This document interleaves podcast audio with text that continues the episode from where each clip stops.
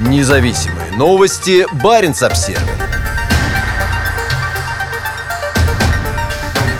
Масштабные дноуглубительные работы открывают мелководный Арктический залив для больших судов – за лето с дна Обской губы было извлечено более 32 миллионов кубометров грунта. За проведение дноуглубительных работ, развернувшихся в Заполярном заливе этим летом, отвечало в ГУП гидрографическое предприятие, входящее в структуру госкорпорации «Росатом». За 79 дней флот, состоявший в основном из голландских и бельгийских земснарядов, поднял со дна более 32 миллионов тонн грунта. В 2021 году работы продолжатся. В конечном итоге необходимо извлечь более 100 миллионов кубометров морского грунта. Увеличение глубины в Обской губе необходимо для прохода крупнотоннажных судов, в том числе танкеров-газовозов, которые будут обслуживать новый терминал «Утренний». Как сообщили в Росатоме, после завершения дноуглубительных работ в 2021 году ширина судоходного канала увеличится до 475 метров на прямолинейном участке и до 573 метров на поворотном участке. Длина канала составит 51 километр, а глубина 15 метров.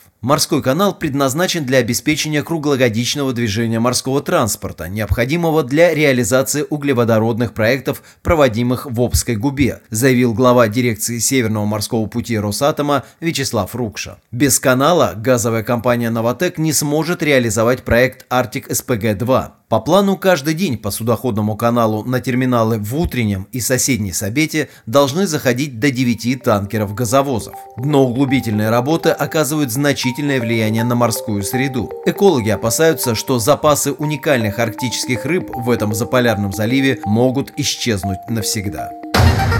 Независимые новости. Барин обсервис